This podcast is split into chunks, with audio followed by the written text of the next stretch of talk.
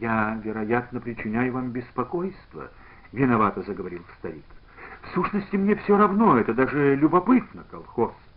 Но чем же я там могу быть полезен? Всю жизнь я учил молодежь». Через неделю из области приехали представители какого-то института, увезли старика-ученого. Кружилин забыл про вожжи, дремал под глухой и мерный стук копыт. Воспоминания об этом докторе наук, о женщине-меломанке, о железнодорожном составе из красных теплушек, в котором уезжали мобилизованные на фронт, облепленных женщинами и детьми, все возникало и таяло в уставшем мозгу, как дым, расползаясь на какие-то куски и клочья. И на их месте неизменно возникали три длинных ряда разнокалиберных матерчатых палаток. Нет, это были не те палатки, которые стояли когда-то на железнодорожной станции на районной площади возле памятника. Это были другие. Они появились недавно, всего две недели назад. Выстроились в три ряда на окраине Шантары возле дощатых, крытых толем промкомбинатовских построек. В этих палатках жили рабочие эвакуированного завода сельскохозяйственных машин. Этот завод свалился как снег на голову. К концу августа кое-как распихали по домам, устроили под крышей основную массу беженцев. Кружилин облегченно вздохнул, рассчитывая вплотную теперь заняться хлебоуборкой. Но 1 сентября, уже поздно ночью, в райкоме раздался звонок. «Не спишь?» — спросил Субботин. «Тогда здравствуй». «Здравствуй, Иван Михайлович. Какой уж тут сон. Трудненько?» «Кошмар какой-то», — откровенно сказал Кружилин. «Да вроде кончается, слава богу». Да-да, монотонно и вроде безучастно откликнулся на другом конце провода секретарь обкома. Но боюсь, что кошмар для тебя только начинается. Да вы что? Мы больше не можем принять ни одного человека. Нет ни жилья, ни работы. У нас же не город. Вот с работой теперь у тебя легко будет. В Шантару направляется машиностроительный завод. Завод? При чем тут завод? Какой завод? Непонимающе произнес в трубку Кружилин. Сельскохозяйственного профиля. Ты шутишь, что ли? К сожалению, не шучу, Поликарп Матвеевич. И тут только Кружилин понял, что секретарь обкома действительно не шутит, и невольно опустил руку с телефонной трубкой. «Но почему завод к нам? Целый завод?» — спросил наконец. Близ Шантары проходит высоковольтная линия.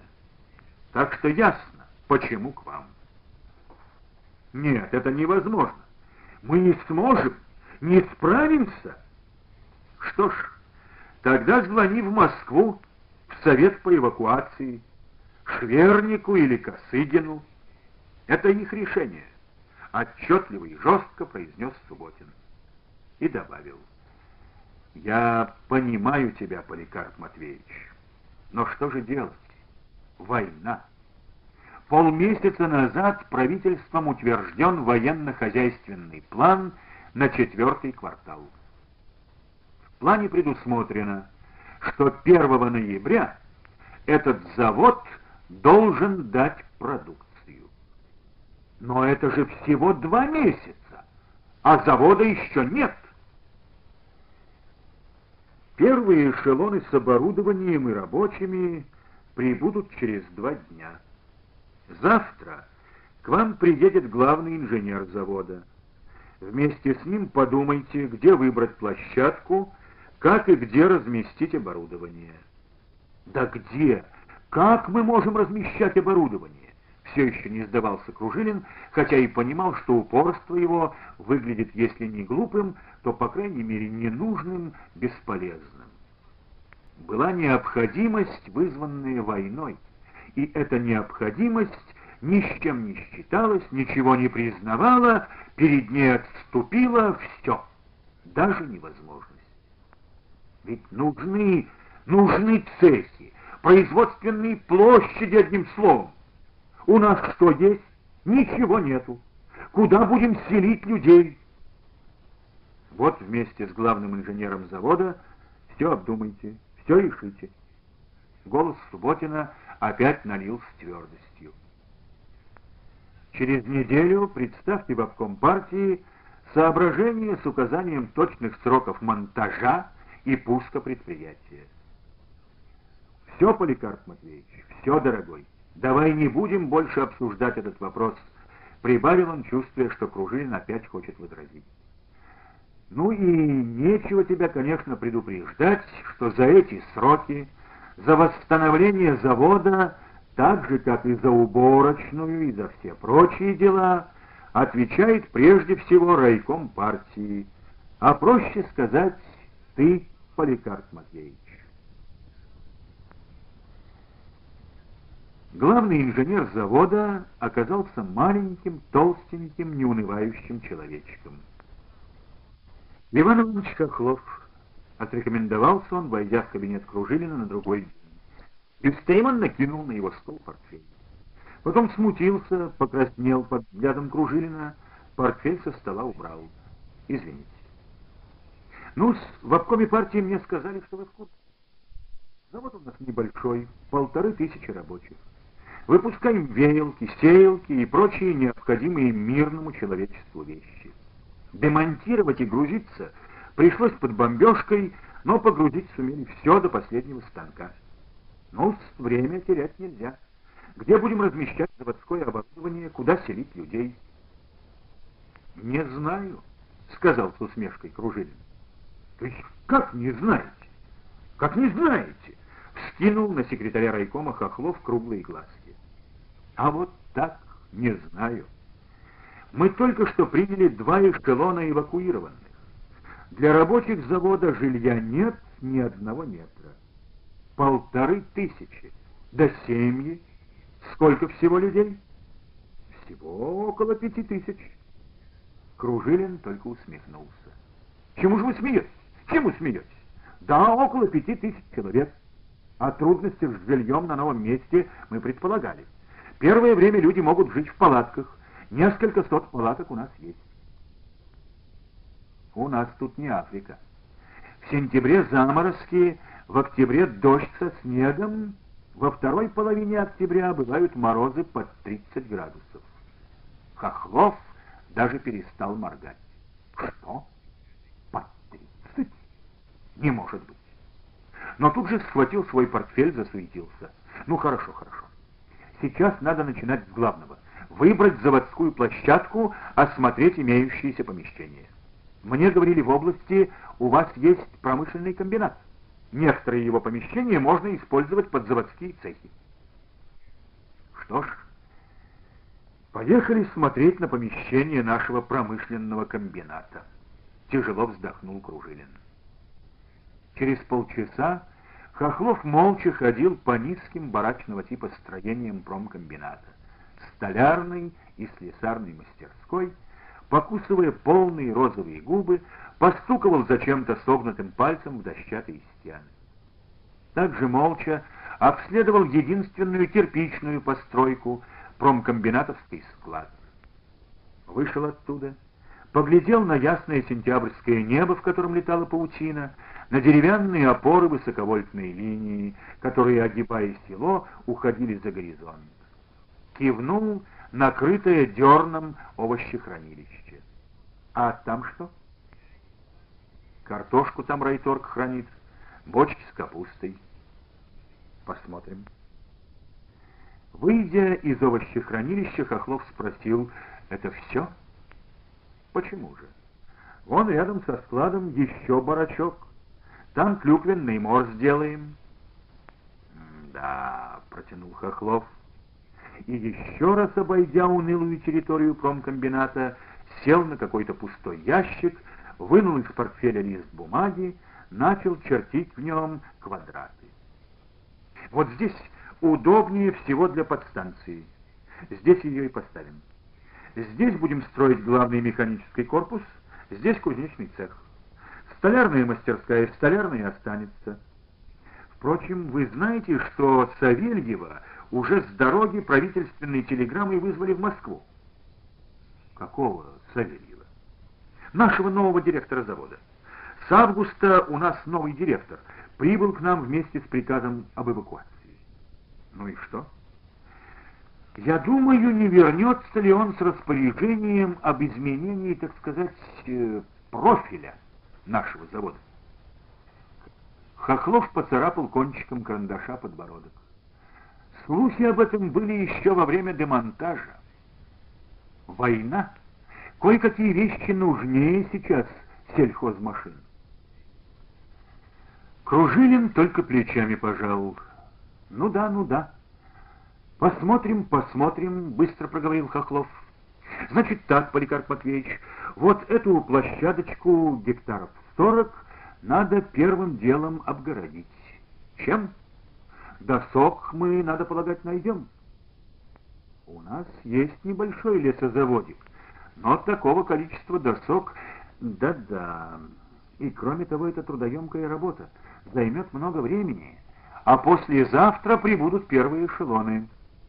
Выход единственный — обнести пока территорию будущего завода колючей проволокой. Хотя и это нереально. Где взять колючую проволоку? Придется обыкновенной, гладкой. Найдется такая? Какое-то количество найдем, видимо. Сколько ее надо? Многовато, многовато, качал круглой головой Хохлов. Высчитывая, сколько надо проволоки, он быстро покрывал листок цифрами. Потом оторвался от бумаги, оглядел неприглядные промкомбинатовские постройки, голую степь за ними и вдруг улыбнулся. ну дорогой Поликарп Матвеевич, через недельку-другую эту окраину вашего села будет не узнать. И вот действительно, окраину теперь не узнать. Огромный квадрат земли, обнесенный высокими столбами, на который в несколько рядов натянута проволока, был изрыт, перекопан, обезображен. Всюду, как громадные черные волны, вздымались горы земли. Промкомбинатовские постройки оказались в самом углу, словно они были прибиты туда этими волнами, и ненужные теперь, забытые, выглядели еще более жалкими среди гор развороченной земли. В разных углах квадрата натужно гудели экскаваторы, вычерпывая землю из котлованов.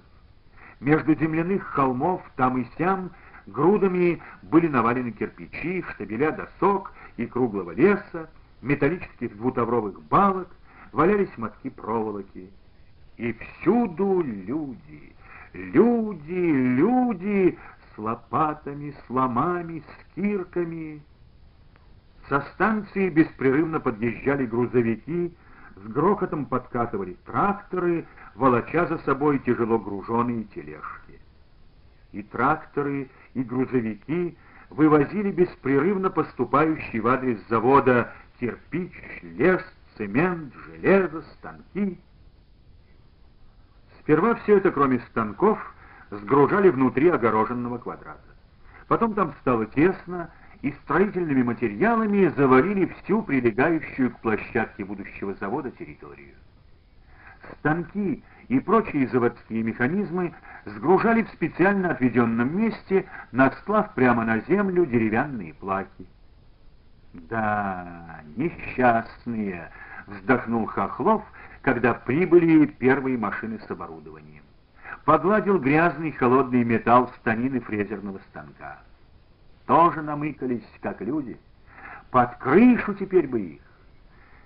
Они железные, не простудятся, устало и равнодушно сказал небритый человек. Каждый станок закрывать брезентом. Каждый. Ты слышишь, Федотов? Лично ты. будешь отвечать за это. А где я брезента столько наберусь? Вы дайте мне брезент. Я вам не то что станки, всю площадку накрою. У меня без разговоров. Накрывать и точка. Где хочешь, бери. Кружилин вспомнил этот короткий эпизод, подъезжая к стройке. С теплотой подумал о Хохлове, об этом Федотове, которого он потом никогда больше не встречал. Подъехав, он увидел, что все станки, составленные аккуратными рядами, тщательно укрыты брезентом. И снова подумал о Федотове «молодец, мужик». Поликарп Матвеевич остановил жеребца, кинул ему клок сена, опустил через сидельник. «Эй, гражданин!» — услышал он голос и увидел человека в телогрейке, опоясанного широким ремнем. На ремне болталась револьверная кобура. «Нельзя тут останавливаться! Не видишь заводское имущество? Отъезжай!» Когда решили сгружать здесь станки и механизмы, хотели и этот участок огородить проволочным забором. Но потом рассудили, что проще поставить охрану. Я секретарь райкома партии Кружилин. Где Хохлов? А, -а, -а протянул человек в телогрейке. А бес его знает. Он тут везде. И видя, что Кружилин пошел, кинулся за ним. Извиняйте, товарищ секретарь, спросить хотел. Как же зимовать-то нам? И кивнул на три длинных ряда палаток. Ночами уж холодновато, детишки кашлять зачали. Зимовать? Кружилин остановился. Перезимуем. С завтрашнего дня жилье строить начнем. Как строить, опешил охранник. Чего мы успеем настроить, когда через месяц зима ляжет? Успеем. Тяжело усмехнулся Кружилин. Да, жилье, жилье. Голова пухла от дум, как быть с жильем. Семей пятьсот заводских, выбрав самых многодетных, еще с горем пополам расселили, отправив кое-кого из ранее прибывших беженцев в колхозы. Но тысяча семей, свыше трех тысяч человек, со дня приезда жили в палатках. Конечно, можно было административной властью еще многих эвакуированных переселить в колхозы и совхозы. Но этому воспротивился Хохлов. А завод? Разве мы его восстановим силами одних наших рабочих к ноябрю? С нас же тогда головы снимут. И тряс листками с подсчетами. Вот одной земли надо вынуть тысячи и тысячи кубометров. И тут же напирал. Расселяйте людей. Не поверю, что в таком большом селе нельзя еще расселить три тысячи человек. Я сам, сам пойду по домам, я проверю. И ходил однажды ночью вместе с представителем милиции, райисполкома, проверял. На утро в райком зашел мрачный. Да, буркнул он на немой вопрос Кружилина. Все дома забиты. На полах люди в повалку спят. Какая-то бабка ухватом нас вытолкала. Свезите, говорит, лучше уж живой меня на кладбище, мое место на печи освободится. Но все равно рабочих расселять надо, помолчав, заключил он. Пустим завод, жильем займемся. Будем строить, чтобы быстрее, бараки. А сейчас ни леса, ни времени, ни людей на это дело, ничего нет. Но расселять людей было некуда. Кружилин прошел мимо палаток. Кое-где дымились еще костерки, на которых утром готовили завтрак. Меж палаток бегали ребятишки, громко перекликались, хохотали. Поликарп Матвеевич понял, что они играют в прятки. Прятаться было где. Хохлова он нашел возле будущей подстанции. Вчера тут заканчивали рыть котлован, а за ночь уложили фундамент и начали класть стены. Они возвышались уже на полметра от земли. Хохлов, перемазанный в глине, обросший, но по-прежнему живой и веселый, наседал на мужчину в забрызганном раствором комбинезоне. «Ты мне сегодня в полночь что обещал, а? Я тебя спрашиваю, сколько обещал к утру кубометров кладки сделать? А сколько сделали? Или кирпича не было, раствора? Все было. Все было. Я лично следил, чтоб было. Так что же вы это, а? Измотались люди. На ходу засыпают. На ходу. Ты мне это брось на ходу. И вдруг сбавил тон, заговорил как-то жалобно и просяще. Ты, Петрович, уж не подведи меня, а? Через неделю коробку под станцией надо выложить. Слышь, Петрович, сегодня вот директор приезжает. Ну что я ему скажу? Как с глаза мы ему глядеть будем? Да мы что? Мы понимаем, простуженно говорил Петрович. Мы, я думаю, сделаем. Сделай, сделай, дорогой. Мы никак не можем не сделать. Понимаешь, не можем. А, Поликарп Матвеевич, увидел он Кружилина. Доброе утро. Спалось, не спалось? Э, по глазам вижу, заседали всю ночь. У самого Хохлова глаза были красные и воспаленные. Сам-то ты спал? Ну, как барсук. Пойдем вон туда за штабель кирпичей, покурим, что ли, в затишке. Они присели за кирпичной стеной. Перед их глазами была почти вся стройка. Солнце уже жидковатыми, разбавленными лучами обливало груды развороченной земли, отсвечивало в стеклах крутящихся кабин экскаваторов, холодными молниями поблескивало на отполированных лопатах землекопов. Землекопы состояли в основном из женщин. Молодые, пожилые, совсем старые, все махали лопатами, расчищая площадки для будущих заводских корпусов. Некоторые корпуса уже обозначились приподнявшимися на метр-полтора от земли желто-красными коробками. Женщины возили на тачках, подтаскивали на носилках кирпич, песок, цемент, известь. Женщины же разводили в деревянных ящиках раствор, накладывали тяжелую, словно свинец, вязкую массу бакарята, носили каменщикам. Всюду женщины. Женщины выполняли тяжелую, изнуряющую работу. А сколько такой работы придется выполнить женщинам, если война продлится еще год? Тяжело и больно ворочались мысли в голове Кружилина. А если два года? Ведь кроме них некому. Война идет третий месяц, а мужчин в районе убавилось на три четверти, если не больше. По броне оставлено немного специалистов сельского хозяйства, механизаторов, да и то, видимо, ненадолго. Значит, все сельское хозяйство ляжет, чего там ляжет, уже легло на женские плечи. «Ну как, а?» — раздался голос Хохлова. «Идет ведь дело. Скоро задымит, задышит наш заводик. А ты, Матвеич, говорил...» «Да, говорил», — невесело откликнулся Кружилин. «Если бы завод не передан наркомату боеприпасов, не знаю, как бы мы...» «Вспомни, проволоки даже не было, чтобы огородить территорию. А цемент, а кирпич, а лес...»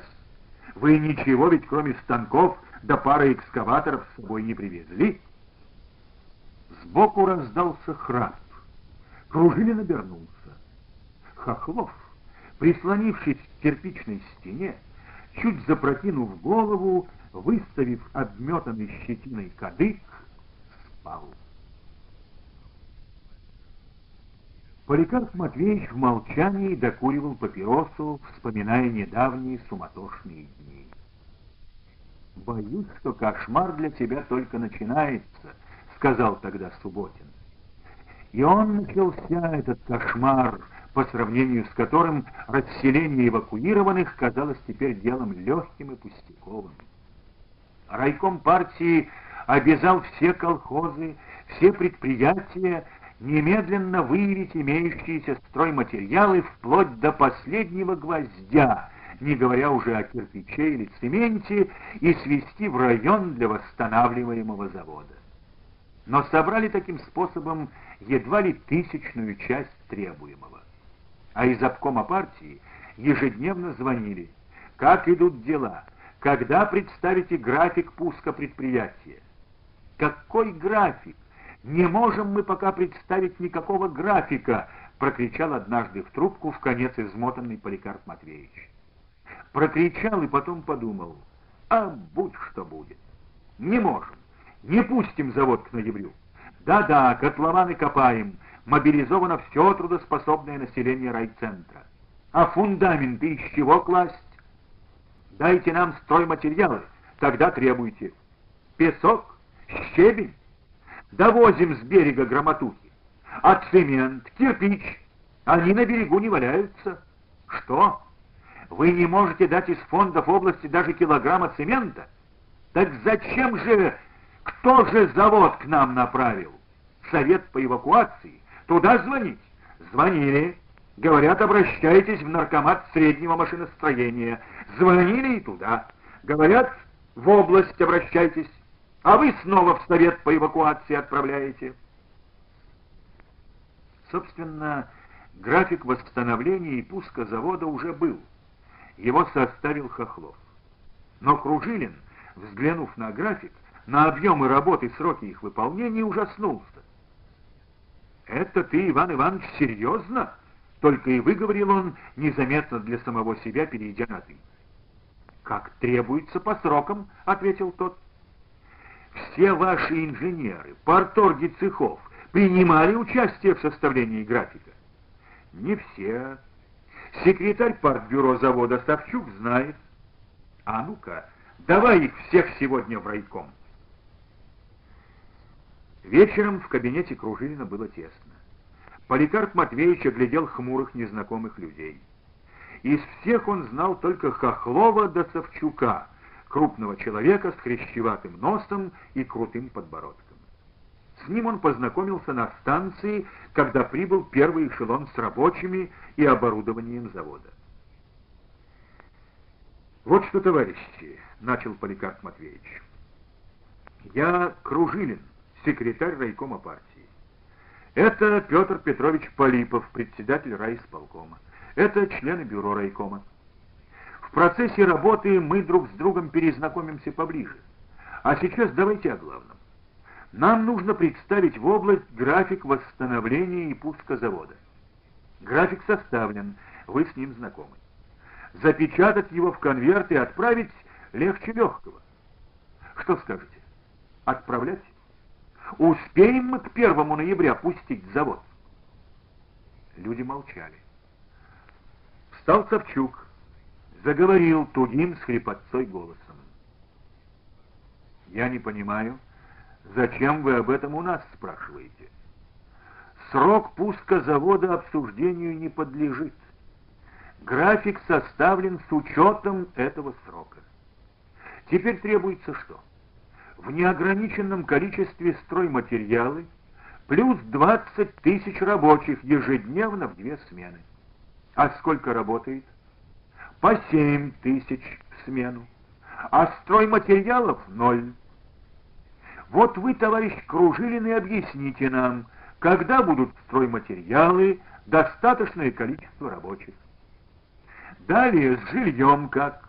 Приближается зима. Люди в палатках мерзнут, есть больные. Обеспечение их питанием поставлено плохо. Уже проходит первая декада сентября, а дети наши еще не учатся. Пойдут ли они нынче в школы? Что мог объяснить Кружилин? Ничего. Сроки восстановления завода срывались с самого начала. Единственная районная больница переполнена — Школы не могли принять и половины детей, оказавшихся вдруг в Шантаре. Все правильно. Но что он-то мог поделать? Он пытался что-то организовать, обеспечить, устроить. Все районные организации, все службы, которые были в Шантаре, сейчас только и занимались заводом. Одного лишь Полипова он освободил от хлопот по устройству беженцев, а потом от заводских дел. «Твоя сейчас одна забота, уборочная», — сказал он ему. «Держи меня в курсе, потом я подключусь». Да, все занимались заводом, но ничего не получалось. Значит, он оказался не на месте, мелькала не раз горькая мысль, оказался ни на что не способен. Другой бы что-то сделал, что-то обеспечил. Вот Савчук его отхлестал. Правильно отхлестал. Не надо было собирать это глупое совещание. Не надо. А что надо? Что? Кружилин не помнил, как он отпустил людей. Сидел, сжимая ладонями дергающиеся виски. В кабинете никого, кроме Полипова, не было. Председатель райисполкома стоял у окна и смотрел, как за стеклами качаются ветки кленов. Что же размышлять тут, Поликарп Матвеевич? График составлен, надо его отослать, сказал он. Как? Поднял тяжелую голову Кружилин. Он же, этот график, потолочный. А они что там, не знают, что он потолочный? А потом, как отвечать? После первого ноября. Ну, потом, усмехнулся Полипов. Мало ли что потом может случиться. Во всяком случае, позже объясниться будет легче, чем сейчас. Легче? Нахмурился Кружилин. Конечно, пожал тот широкими плечами. Прошедшие трудности всегда легче объяснить, обрисовать во всем объеме, с полной объективностью. Сейчас никто тебя не поймет, что завод к ноябрю нельзя пустить. Потом увидят, поймут, что нельзя было успеть. Да и... Что? Отрывисто бросил Поликарп Матвеевич. Да и особенно-то некогда будет вникать в прошлое. Новые задачи к тому времени стоять будут, еще более сложные. Тут психология, как говорится. Так, усмехнулся Кружин. Психология? Умен ты вижу. Встал, тяжко ступая, пошел из кабинета. Только, Петр Петрович, завод-то мы к ноябрю пустить должны. Ты же сам сегодня утром, разговаривая с обкомом, кричал в трубку, доказывал, что не успеть к этому сроку. Мало ли, чего я кричал и доказывал. Но ведь его действительно нельзя. Невозможно. Невозможно. А обязаны. Да как? Не знаю. Не знал этого Кружилин и еще несколько дней. Чтобы не отвечать на телефонные звонки из области, дни и ночи пропадал на стройке. Полипова за это время видел раза два или три. Тот ничего не говорил, не спрашивал, только сосредоточенно хмурился. А ведь радуется. Каждый раз думал Кружилин. И чувствовал, как рождается в нем неприязнь к этому человеку. Измотанный, опустошенный, в конец обессиленный, он как-то ночью позвонил в Новосибирск на квартиру Субботина. «Здравствуй, Иван Михайлович». Сказал он и замолчал, не зная, что говорить. Секретарь обкома терпеливо ждал. «Ты извини, что я так поздно. Я и не по делу даже. Так вот просто. Но это ты, Поликарп, врешь». «Вру», — покорно согласился Кружилин. «Но звоню неофициально, не как секретарю обкома. Можно?» Понимаешь, больше не с кем мне так поговорить. По-простому, по-человечески. Значит, выдыхаешься? То ли слово. Выдохнуться можно, когда что-то сделаешь, сколько-то пути одолеешь. А я, как белка в колесе, кручу изо всех сил, а оно на месте. Что делать-то, а? «Да», — промолвил, помолчав Субботин. «Не телефонный это разговор-то, Поликарп. Если я скажу тебе, что мы тут все тоже как белки в колесах, поверишь? Тоже крутим, а оно все почти не с места. Около трех десятков в область прибыло уже различных предприятий и такие, как ваши, и помельче, и покрупнее. На подходе еще около дюжины. А сколько будет после этой дюжины? Радио ты слушаешь? Так что же это получается? Кружилин проговорил и понял, что его вопрос звучит неуместно и наивно. Что получается? Как будто сам не понимает. Немцы наступают стремительно и неудержимо. Красная армия сдает город за городом. Все, что можно, правительство эвакуирует. И все на восток, на восток, на восток. Куда же еще? То есть, что происходит, понятно. Но когда же это кончится? Кончится, Поликарп Матвеевич, негромко сказал Субботин. Остановим немца. Остановим и погоним назад. Они оба помолчали. Так что же мне все-таки с заводом-то делать, а? Если б мне кто-нибудь ответил на такой же вопрос, устало проговорил Субботин. Понятно. Значит, Полипов правильно мне советует. А что он тебе советует?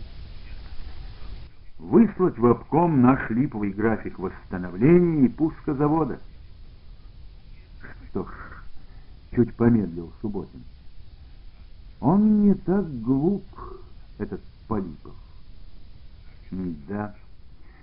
Видимо, поумнее меня. Ты себе цену не набавляй, донесся растерженный голос.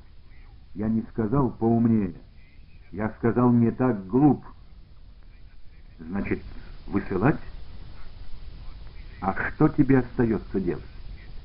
И опять, чуть-чуть помедлив, прибавил, как бы объясняя, почему Кружилин должен представить хотя бы липовый график. А то у нас тут и так уже ходят разговорчики, что ты там растерялся, ничего не можешь обеспечить. Что ж, так оно и есть.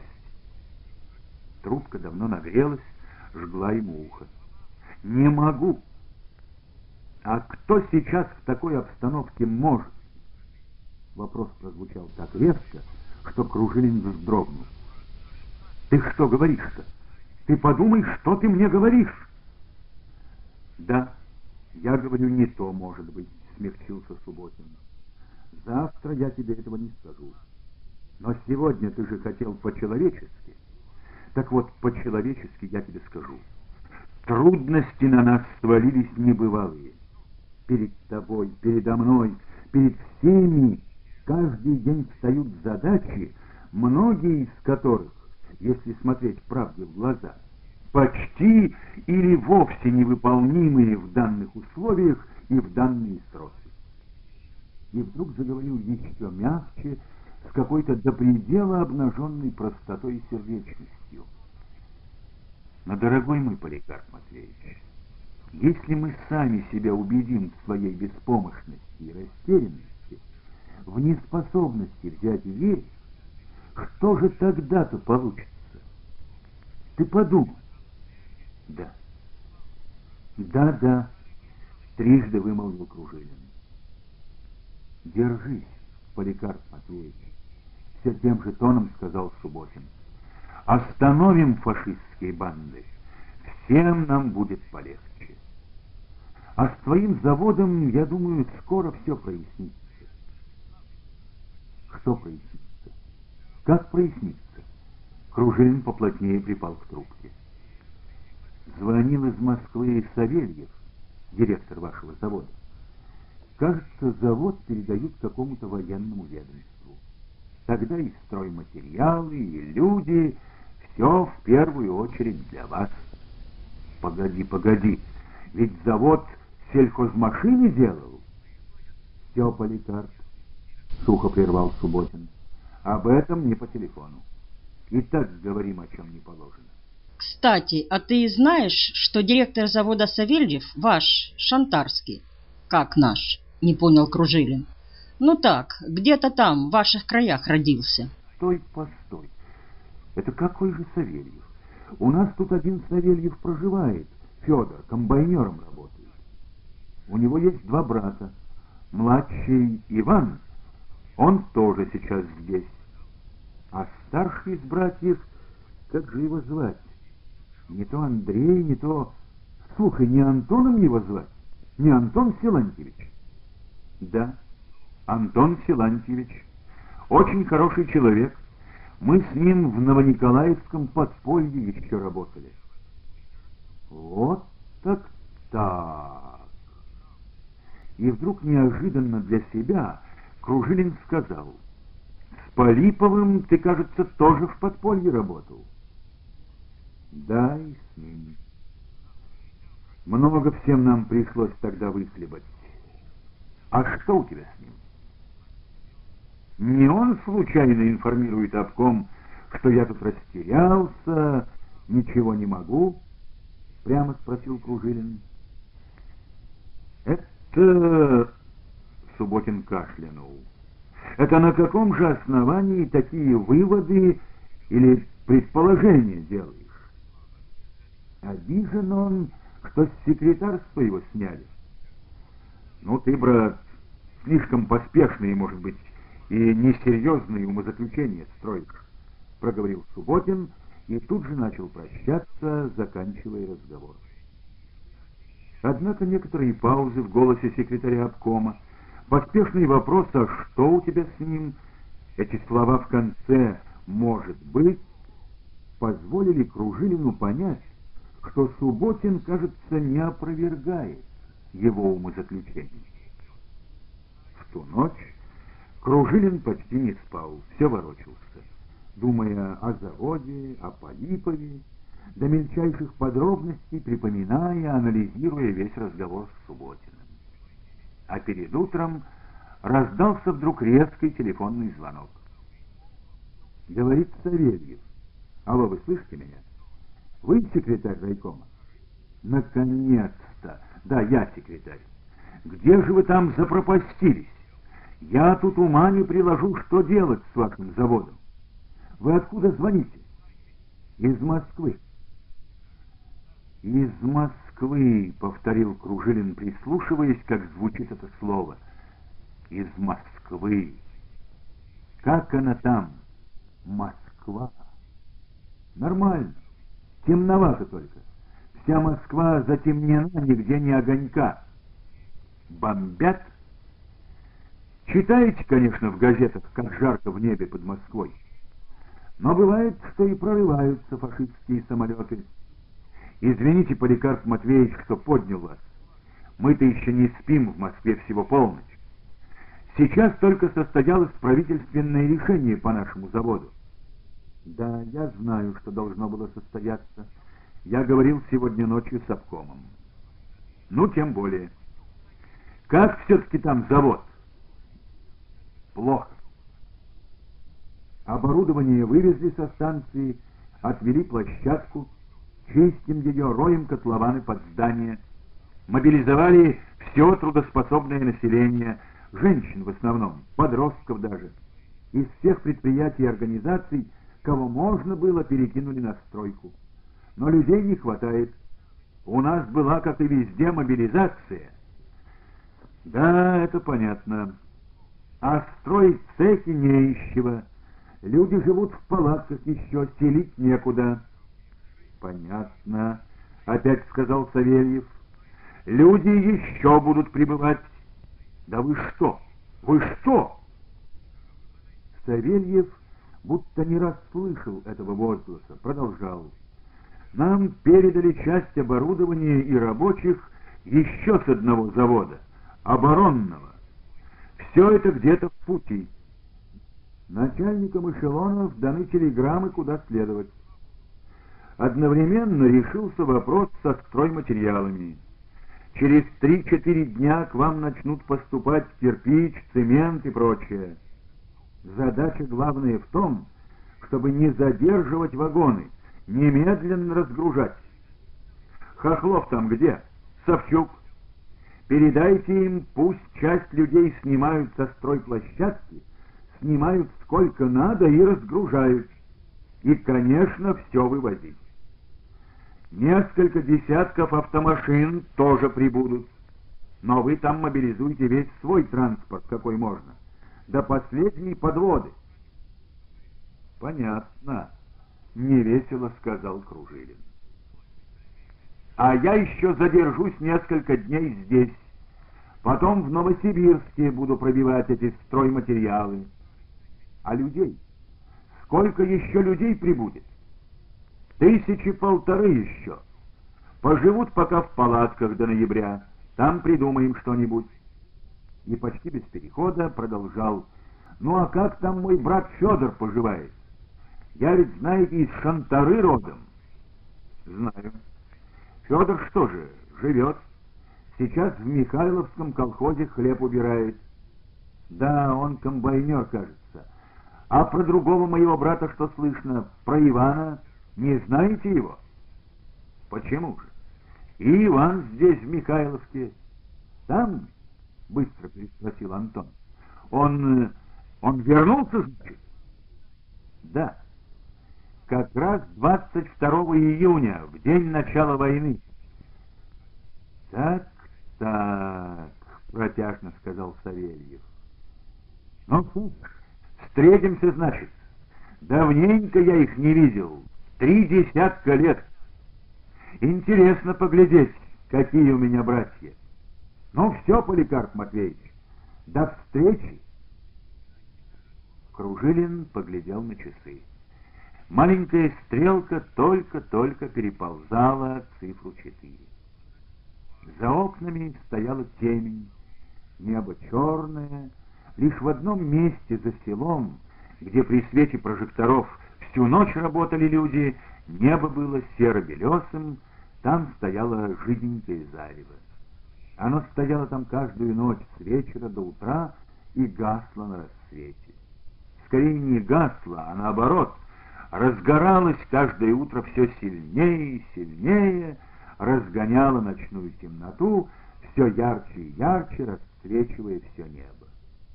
Потом вставало солнце. В ту ночь Кружилин больше не ложился. Транспорт. Что ж, транспорт будет, думал он, рассказывая по комнате. Временно придется снять с уборки какое-то количество автомашин, даже тракторов, а все, что можно, вывозить на лошадях. Лошадей в районе много.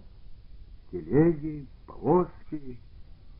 Прямо с утра надо собрать всех руководителей районных организаций, всех председателей колхозов, всем вместе, сообща с работниками завода, представить себе во всех деталях задачу и подумать, как ее выполнить. Цель была далека и по-прежнему трудно достижима. Но теперь появились какие-то возможности для ее достижения. Все остальное будет зависеть от людей, от того, как их организовать. А это уж другое дело. За это могут и должны спрашивать с районного комитета партии, с него лично. Кружилин прошел на кухню, поплескал в лицо холодной водой, вернулся в кабинет, подвинул лист чистой бумаги и стал составлять телефонограмму всем председателям колхозов, руководителям всех районных организаций. Припомнив все это, Кружилин вздохнул. Солнце грело не жарко, но еще грело, под кирпичной стенкой было тепло, даже чуть припекало. И у спящего Хохлова на лбу выступили, как роса, капельки пота. Кругом гремело, урчало, раздавались крики и ругань. Проходившие и пробегавшие мимо люди бросали на Кружилина и Хохлова сердитые взгляды. Чего, дескать, два таких лба блаженствуют тут в затишке. Голова Хохлова чуть свалилась на бок, обнажив похудевшую, заросшую грязной щетиной шею. Эта шея вызывала у Поликарпа Матвеевича жалость и сострадание. Кружилину давно надо было ехать, но он не решался будить Хохлова. Достал новую папиросу, чиркнул спичкой. Хохлова не могли пробудить рев тракторов и экскаваторов, крики людей, Ко всему этому он давно привык. Но от шипения загорающейся спички вздрогнул, открыл испуганные глаза, протянул облегченно а Поспал маленько? Да вот, виновато улыбнулся Хохлов. Мне все чудится, бомбы-зажигалки шипят. Они так же шипят, как спички, только громче. Он дрожащей рукой вытер пот со лба. И еще детский крик. Крик?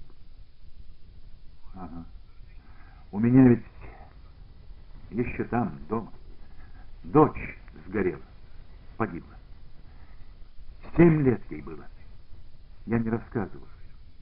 Хохлов действительно не рассказывал, есть ли у него семья, где она, что с ней. Кружилин почему-то думал, что он одинок. Нынче в школу бы пошла, продолжал Хохлов, глядя на носки грязных своих сапог. А погибла, страшно вспомнить. Воздушный налет был ночью.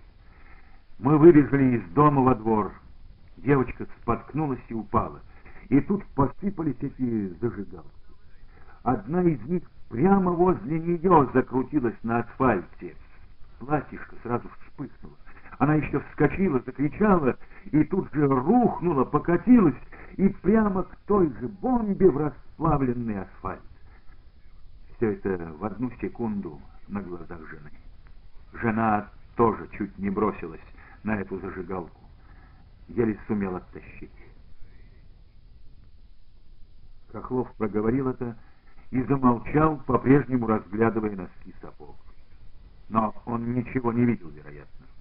Глаза его были тусклые, холодные, застывшие, в них ничего не отражалось.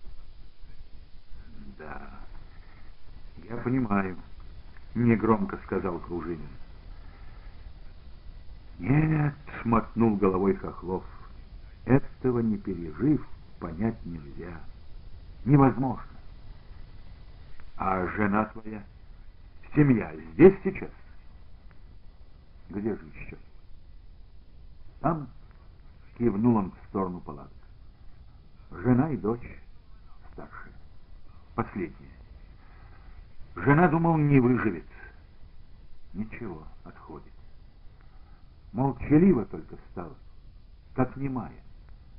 Но я думаю разговориться. Горе горем, а жить ведь надо. На работу стала выходить, это хорошо. Она плановик-экономист. А сейчас раствор делает для подстанции. Кружинин вспомнил, как впервые увидел этого человека. В кабинет он вошел бодро, бесцеремонно кинул на стол портфель, заговорил о делах каким-то легким, неунывающим тоном. А в это время где-то в эшелоне, под присмотром, видимо, дочери, ехала обезумевшая от горя жена. Каким же запасом жизнелюбия и душевной стойкости обладает этот человек? Они еще посидели минуты две-три в молчании. Так вот, Иван Иванович, я, собственно, насчет палаток этих. В ноябре начнутся холода. Сегодня ночью мы на бюро решили... Да-да, я знаю, землянки. Савчук мне говорил. Чего ж вы меня на бюро не пригласили? Мы-то приглашали. Да, верно, кажется, приглашали. Потер Хохлов, заросший подбородок. Черт, все крутится, мешается в голове. С вечера я даже помнил. А ночью трансформаторы устанавливали. Я должен был сам проследить. Землянки, землянки. Иного выхода у нас нет. И Савельев тоже так считает. Зимой жилье будем помаленьку строить. Он в Новосибирске все еще. Мне бы тоже с ним обговорить кое-чего надо. Я все-таки инженер по сельхозмашинам, а теперь даже и неизвестно, что мы выпускать будем. Артиллерийские снаряды. Чего тут неизвестного? Снаряды. Но я не знаю, как снаряды делать. Я этого не умею. Сейчас надо уже думать над монтажом цехов, над установкой оборудования. А я не знаю, что, куда, как. И никто не знает. никаких специалистов с оборонного завода не прибыло. Кажется, сегодня приезжают вместе с Савельевым. Да, наконец-то. А землянки Хохлов вытащил истрепанную тетрадку. Вы на бюро вон об той огромной котловине, кажется, говорили. Я ее обследовал утром и кое-что набросал тут. А что это за котловина? Не знаю. Когда я был маленький, старики говорили, что здесь был огромный пруд, который по деревянным трубам наполнялся из громотушки, из ручья, что по деревне бежит. Потом трубы сгнили, пруд высох. Ну и отлично, что высох. Края котловины довольно крутые, но и это хорошо. Экскаватором мы выбираем по краям котловины грунт. Вот смотрите. В тетради Хохлова была нарисована эта продолговатая котловина с квадратными ячейками по краям. А рисунок походил на ожерелье и был даже по-своему красив. Дюжина ковшей, и землянка, собственно, готова. Остается накрыть ее сверху чем-то. Лесу для этого, я думаю, найдем. Входы в землянки отсюда, снизу. Неудобно, но что поделаешь. А талые воды не затопляют котловину? Нет. На дне чуть водичка держится, пока почва не оттает. Отлично. Даже красиво будет. Вокруг озера роскошные особняки. Хохлов перевернул страничку. А вот подсчеты кое-какие. За полмесяца пятью экскаваторами землянок нароем достаточно.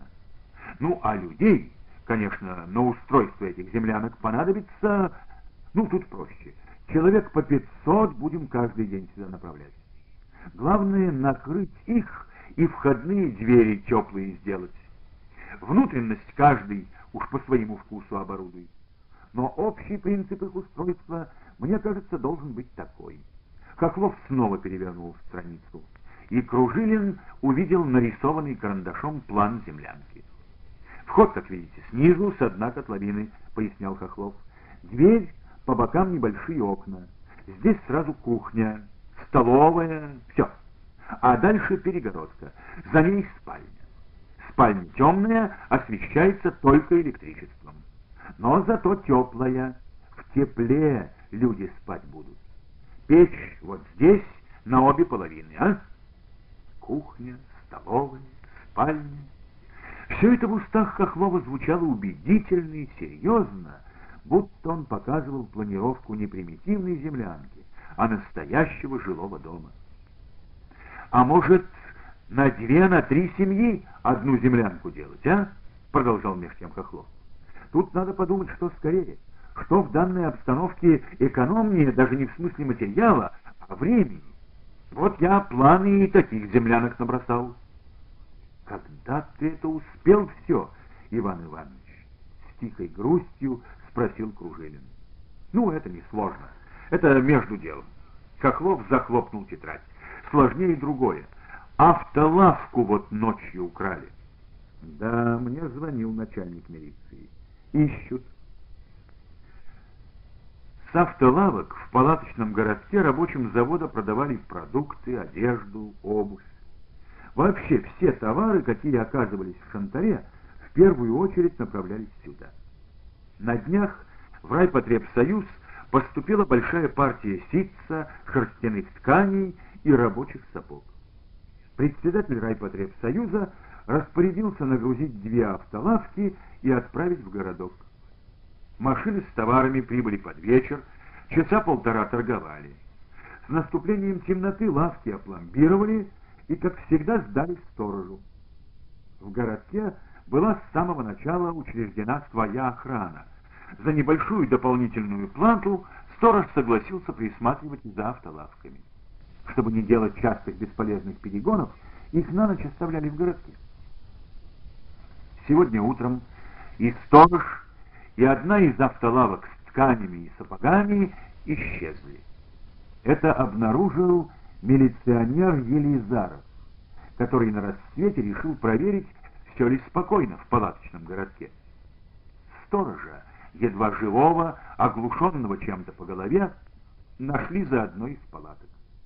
Когда старика растолкали, он пощупал разбитую в кровь голову и заголосил «Провались она, эта охрана и ваши деньги! Освобождайте немедля с должности!» «Ох, головушка расколотая!» Кто автолавку угнал? Какие люди? Не заметил? Допытывался Елизаров. Ничего не знаю. Мальчонку ищите лет десяти-двенадцати. Какой мальчишка? Какой он из себя?